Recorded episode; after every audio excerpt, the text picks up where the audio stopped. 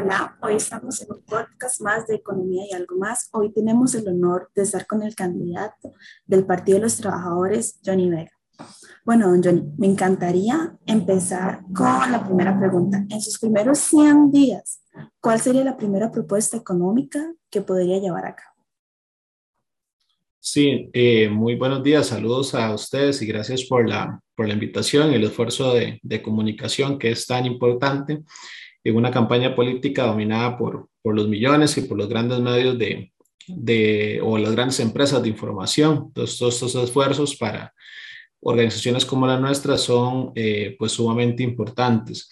Nosotros eh, creemos que hay que eh, atender de manera urgente el problema del desempleo en el país. Nosotros somos una organización que se reivindica socialista. Por supuesto, cuando decimos socialista no tenemos nada que ver con las tragedias de Cuba, Venezuela, Nicaragua, que son gobiernos eh, que eh, más allá de su discurso, ¿verdad? La práctica gobiernan para una eh, minoría que se ha impuesto sobre regímenes tiránicos, sobre falta de derechos. Cuando decimos eso, es una sociedad que construye y ponga la riqueza que produce al servicio de solucionar un montón de problemas que hoy no hay ningún impedimento técnico para hacerlo eh, sino especialmente son barreras políticas que privilegian pues concentrar esa riqueza. ¿Qué decimos con esto? Bueno, que hay que discutir medidas efectivamente que pongan esa riqueza y la distribuyan en nuestra sociedad eh, de manera muy distinta a lo que hoy, a lo que hoy ocurre. Hemos señalado que lo primero que hay que hacer es eh, la lo que nosotros llamamos la repartición de las horas de trabajo sin reducir el salario, es decir, una jornada laboral eh, diaria máxima de 40 horas, inclusive 36 horas en algunas eh, tareas insalubres, riesgosas, de alta exposición de las, de las personas. Eso nos obliga a discutir en el país, pues repartir la, la, fuerza de trabajo que ya existe y que además está muy sobrecargada, ¿verdad? porque aunque hay personas que hoy tienen jornada de 40 horas, eh, el grueso, la clase trabajadora de este país tiene jornadas que están muy por encima de eso, inclusive muy por encima de la jornada laboral ordinaria de 48 horas porque trabajan horas extras sin pago. Entonces hay que repartir esas cargas de trabajo y generar nuevas opciones de empleo. Creemos que es urgentísimo recuperar la capacidad de ingreso de las familias trabajadoras que se vio severamente afectado por la pandemia y tomar medidas de urgencia en ese sentido. Acá en el país se perdió de la discusión, se borró de la discusión que un factor fundamental para el desarrollo de nuestra economía son los ingresos y los ingresos de las familias trabajadoras que son las que más consumen en el mercado interno, las que consumen en el barrio, las que consumen en el pulpero, el panadero, y en el sector privado tenemos años de aumentos salariales que no compensan la inflación, ni siquiera, y en el sector público desde el 2017 prácticamente sin recibir un 5 de aumentos salariales. Entonces creemos que hay que recuperar por lo menos un 13%, que fue lo que se perdió el año pasado en los ingresos de las familias trabajadoras de manera, eh, de manera urgente. Y un tercer problema que creemos que hay que discutir, que está asociado a otro montón de cosas, es el problema del, auto, del alto endeudamiento que tiene el país. La pandemia demostró que la inversión social eh, es fundamental para contener, eh, la, eh, para contener las crisis en todos los niveles, sanitaria, económica, y lamentablemente en este país se ha priorizado seguir pagando altísimas tasas de interés en el caso de la deuda interna ¿verdad? y aceptar una transformación de nuestra economía, de nuestras formas de financiamiento para obtener mayor endeudamiento externo y ese problema hoy no se está discutiendo. ¿verdad? Para el PT es fundamental decretar una auditoría de la deuda interna y externa en este país, determinar a cuáles acreedores se les están pagando, cómo se están negociando esas tasas de interés y a partir de ahí discutir que hay, estamos seguros, tramos de esa deuda que es profundamente corrupta, que está en manos de grandes negociados, banqueros nacionales, de grandes evasores fiscales que el, todo el país no debería pagar porque ya es plata que más bien hemos perdido con esos sectores. Con esas tres cosas, para iniciar, nos parece que sería fundamental y eso nos daría la posibilidad de discutir que una parte de esos 9.6 millones eh, de colones que pagamos por minuto en deuda en el país la reorientemos a atender necesidades urgentes, que nos garanticen servicios, que no creen nuevos puestos de trabajo en el país. muchas gracias. Ahora, eh, en temas económicos, eh, ¿podría decirnos un poquito de quién es John Vega a nivel personal y su trayectoria tanto eh, política, profesional, etcétera, para que las demás personas conozcan un poco de quién es John Vega la persona? Ok, bueno, eh, yo tengo 36 años, Soy el candidato más joven en esta elección, al igual que el anterior, aunque soy cuatro años más viejo.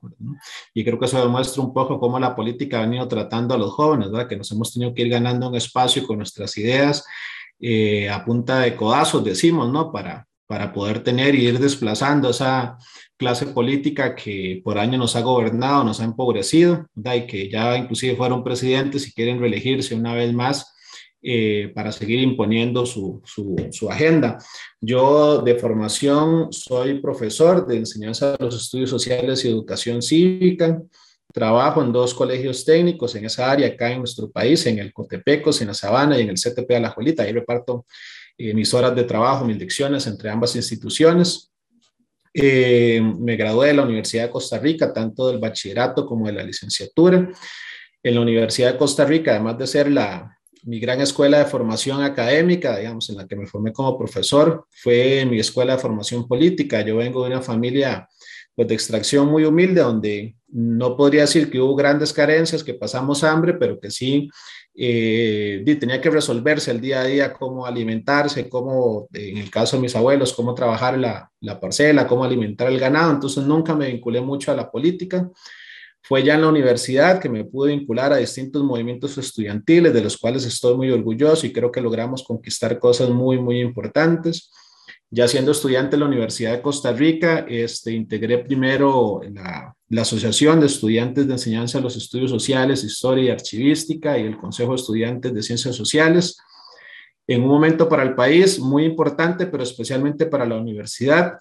Eh, mi generación, por lo menos, y el grupo al que yo me integré, teníamos un reclamo que creo que sigue siendo válido al interno de las universidades, que este, no, eh, no, se, no se valía que las universidades solamente fueran un faro hacia afuera que iluminara las luchas sociales, sino que hay que volver a mirar hacia adentro en la universidad y los problemas que estábamos teniendo con recortes presupuestarios, con falta de cupos, con falta de inversión en infraestructura. En el 2005 desarrollamos un movimiento que cerró a la Facultad de Ciencias Sociales por por una semana y que logró conquistar por primera vez que una facultad tan importante como esta, la Universidad de Costa Rica, tuviera su propio edificio, ¿verdad? cosa que en más de 30 años de existencia no, no se había logrado. Eh, integré el Consejo Universitario de la UCR como representante estudiantil, eh, periodo que coincidió con el periodo de discusión del referéndum del TLCAK, que fue una lucha a la que me vinculé también desde, desde muy joven, claramente con una postura en contra del TLC, que con el tiempo más bien la ha reafirmado y creo que esa lucha era legítima. Muchas de las cosas que planteábamos en ese momento lamentablemente se han ido, se han ido confirmando. Eh, y a partir de ahí, pues me vinculé muy joven como profesor, trabajo desde el 2010 como profesor activo. Yo digo que soy candidato de noche y profesor de día. De hecho, ahorita vengo de dar clases por la tarde, tengo que seguir dando clases y a lo largo de la campaña, a diferencia de los otros 24 candidatos y candidatas o que ya están jubilados o que viven de sus rentas o del ejercicio liberal de su profesión, pues yo tengo que ir todos los días a marcar tarjeta como probablemente eh, la inmensa mayoría de la clase trabajadora de este, de este país. Eh, trabajo como profesor, participo activamente en los movimientos sindicales eh, del Magisterio Nacional, donde creemos que hay que hacer también grandes cambios. Soy parte de un movimiento al interno de la APSE, que es el sindicato al que pertenezco, donde estamos claros que hay muchas cosas también que mejorar en el movimiento sindical. Y bueno, así valen que se ha construido en las luchas sociales, de los problemas de los que nosotros hablamos, son los problemas que vive la juventud, que vive la clase trabajadora todos los días y que necesitamos arreglar porque en ellos se nos va la vida, es decir, de eso dependemos nosotros, de la salud pública, de la educación pública, este, y si no logramos defenderlas y conquistar mejoras en ese sentido, pues estamos amenazando nuestra propia existencia como jóvenes, como jóvenes trabajadores. Muchas gracias, don John. Creo que la introducción estuvo muy completa. Ok, perfecto, John. Ahora me gustaría ir como un toque más económico. ¿Consideraría realizar algún otro tipo de ajuste, fiscal, de ajuste fiscal en caso que este fuera necesario? Y si fuera así, ¿en qué aspectos se enfocaría? Bueno, nosotros, eh, cuando digo nosotros como partido y cuando digo nosotros como gremio del sector educación, trabajadores de la educación, nos opusimos a la reforma fiscal del 2018 y nos opusimos por varios aspectos. Eh, uno, porque se continuaba la ruta que por muchos años ha transitado este país, que es recargar eh, la carga impositiva sobre impuestos regresivos, ¿no? sobre impuestos indirectos que graban el consumo, eh, que afectan la capacidad de compra de las familias trabajadoras. Y este, mientras que hay esquemas de privilegio de distinta, por distinta forma, inclusive algunos de ellos como la amnistía tributaria que se incluyó en esa reforma que perdonó gran parte de las deudas de grandes contribuyentes. Este, entonces, en ese sentido, nosotros creemos que esa reforma del 2018 debería de, este, deberíamos de volver a discutir la necesidad de derogar muchas de las medidas que se incluyeron ahí. Señalábamos también que agravando eh, la situación salarial de los trabajadores y trabajadoras del sector público no se iba a resolver la crisis fiscal, porque hoy esa, digamos, esa, ese gran llave que drena los recursos públicos no está en el salario que me pagan a mí como profesor o que le pagan a un enfermero o un doctor en la caja, sino es especialmente en otra serie de componentes como el que hablaba al principio de esta entrevista, como la deuda pública. Un país cuya economía venía creciendo por debajo del 4%, ¿verdad? que se fue al suelo el año pasado en medio de la pandemia, con tasas de interés de la deuda interna que se negocian por encima, inclusive apenas por encima del 12% en algunos casos, es una deuda que es impagable. hace pocos días el Semanario Universidad, la periodista Natalia Díaz, publicó un reportaje interesantísimo a partir de los informes que tienen que rendir la banca pública y privada en este país eh, a, los reguladores bancarios y señalaba cómo todos estos bancos son tenedores de deuda interna que se negocia al, al, techo, por así decirlo, del 12%. Bueno, eso hay, ese problema hay que discutirlo si queremos realmente arreglar el problema del endeudamiento del país. Nosotros hemos hablado que una situación como la tragedia que vivió Costa Rica, que sigue viviendo porque la pandemia no ha acabado, ¿verdad? Pese a que algunos se sienten o nos sentimos un poco aliviados con algún grado de respiro, la pandemia está instalada todavía en el mundo y en nuestro país, este, pero la pandemia evidenció las grandes desigualdades que existen acá en Costa Rica, ¿no? Se discutieron un montón de medidas, algunas se aplicaron, en el caso de los empleados públicos, otras ni siquiera se discutieron, como el tema de impuestos temporales a las grandes ganancias en este país, eh, y hubo un rechazo total de las empresas de zonas francas que sí siguieron creciendo al 45% en el caso de la industria médica, al 16% en general de las zonas francas, se negaron ni siquiera a discutir una medida temporal. Nosotros creemos que estos grandes sectores hay que rediscutir las políticas de favorecimiento fiscal, de privilegio fiscal que han tenido, porque no es justo que yo como profesor pague más de renta que lo que paga un gran régimen de zonas francas en este país, que uno de los principales beneficios que obtiene es la educación y la formación de nuestro personal, de su, del personal que ellos contratan, que se forman en mis colegios, en los colegios en los que yo trabajo, ¿verdad? chicos que salen hablando eh, inglés, que con 18, 19 años ingresan muy, muy jóvenes a, a, ser parte de esa realidad productiva, pero con estas empresas queremos discutir efectivamente que tienen régimen de privilegio fiscal que deberían de eh, modificarse. Entonces, sí, creemos, para responder muy puntualmente a su pregunta, que hay que hacer este, reformas estructurales en nuestro país, que así decimos, no más impuestos, pero para la clase trabajadora.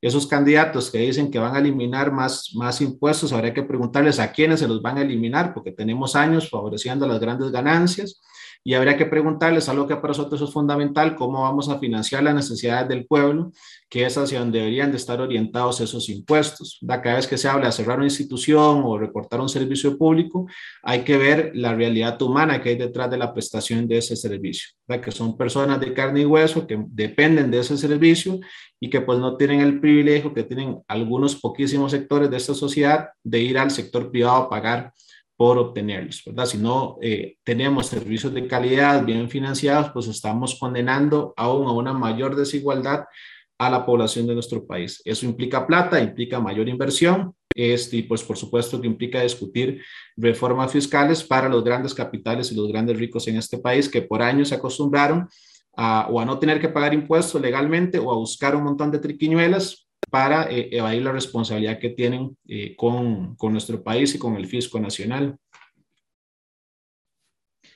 Doña, muchas gracias por su respuesta. Ahora, eh, más o menos ligando su trasfondo como educador, educador del sector público, porque ya vimos del Cotepecos, del técnico de la abuelita, una de las grandes problemáticas que se está llevando, bueno, que se debido a la pandemia es esta brecha tecnológica que sabemos que afectó sobre todo el, sector de educación pública.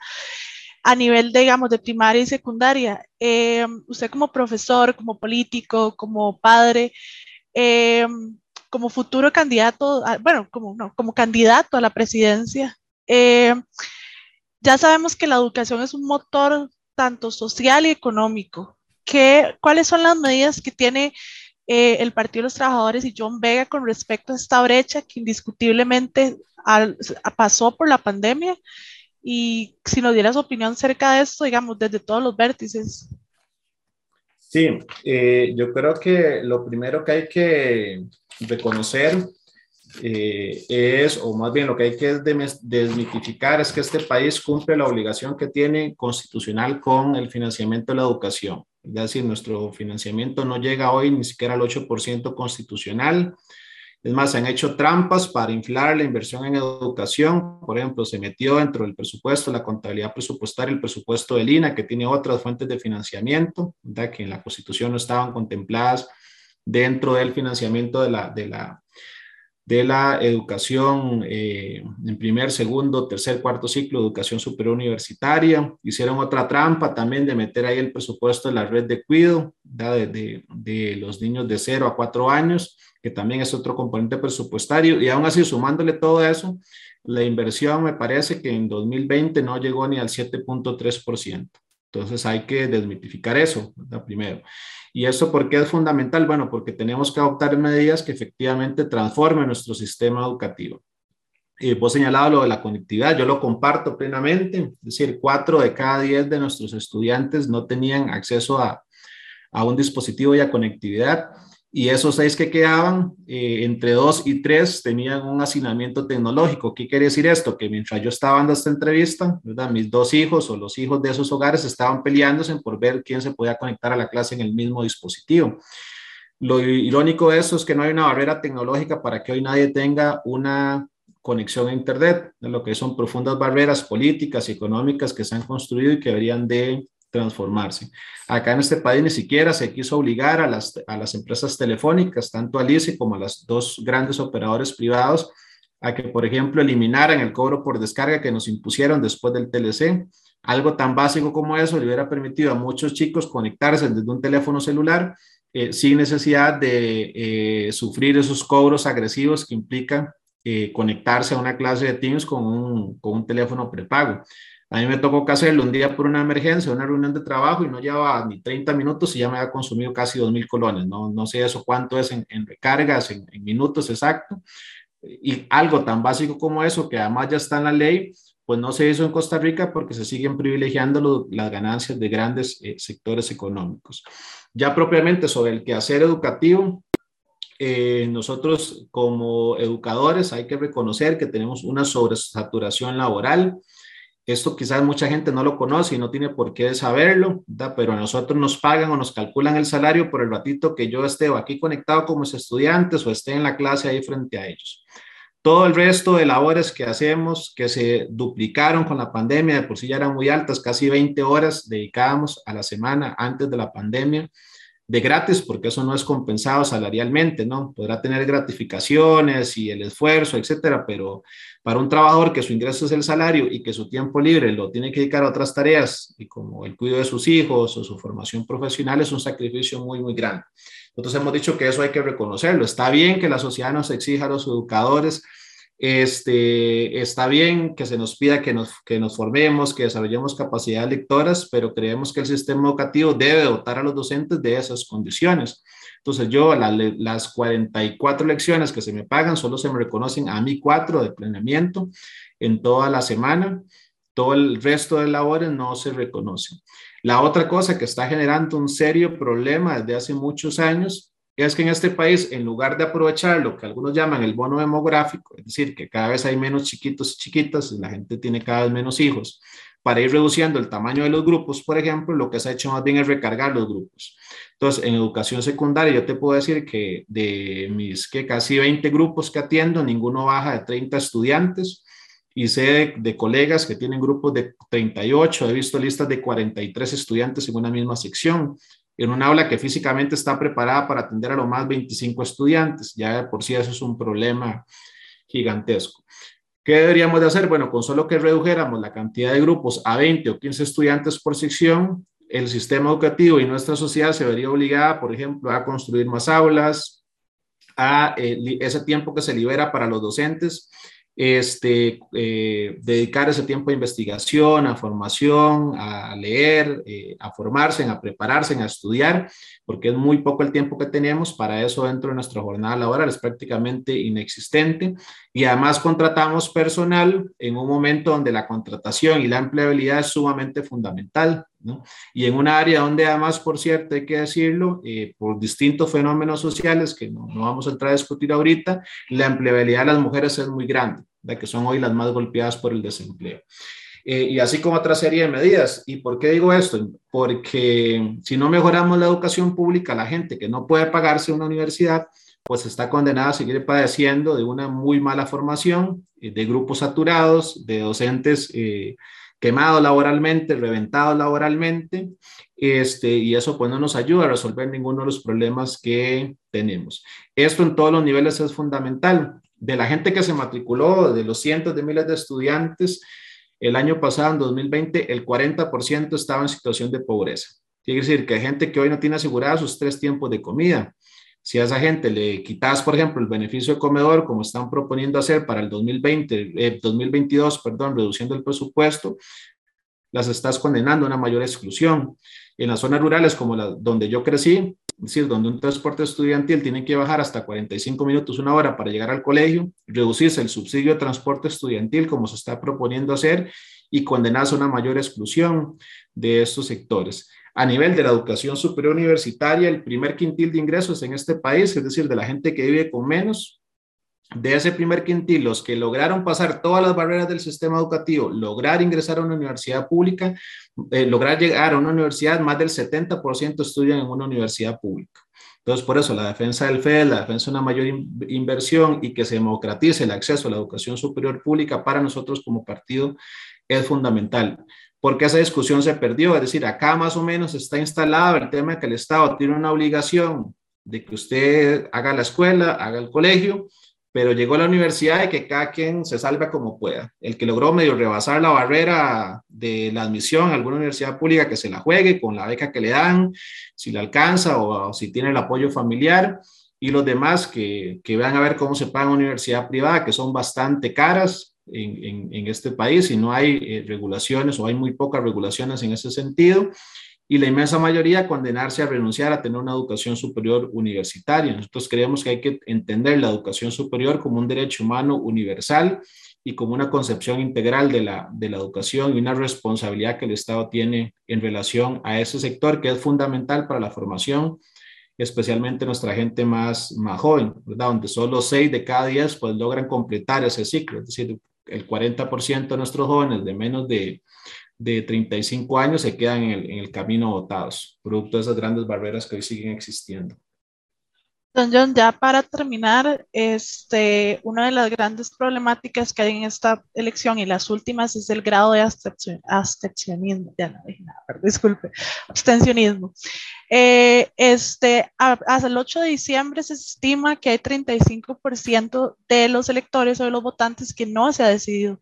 Entonces, si nos podría dar un breve resumen de por qué este, esta población que todavía no tiene candidato eh, en unas sencillas palabras, ¿por qué deben votar por John Vega?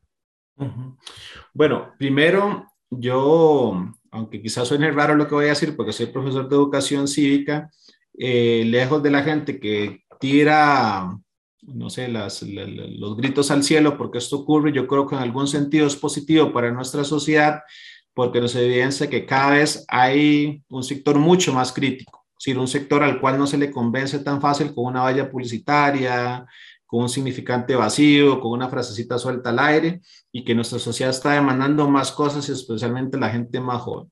Entonces, en ese sentido, el abstencionismo yo creo que refleja ese hartazgo que hay en mucho, con, no con la política, sino con las decisiones políticas que se han tomado y los efectos que tienen especialmente sobre algunos sectores de la población. Y eso es un fenómeno que también tiene explicaciones muy concretas. Es decir, después del año 98, el primer gobierno de José María Figueres se disparó el abstencionismo y eso tuvo que ver con el rol que Liberación Nacional, el Partido Unidad Social Cristiana cumplieron en nuestra sociedad. Entonces creo que no hay que responsabilizar a los ciudadanos por buscar distintas formas de expresión. Una de ellas el abstencionismo frente al hartazgo que tiene frente a estas alternativas políticas y frente a la propia dinámica electoral. Eh, ya propiamente sobre lo que vos me preguntas, ¿por qué votar por John Vega y el Partido de los Trabajadores? Bueno, primero, nosotros somos una opción que no le miente a la gente. Nosotros no creemos que este, eligiendo a John Vega presidente o eligiendo a John Vega diputado o a cualquiera de nuestros candidatos a diputados a la Asamblea Legislativa, los problemas se van a arreglar mágicamente. Es decir, ojalá y desearíamos que con ir a poner una X el próximo domingo 6 de febrero se arreglara la educación, se arreglara la salud.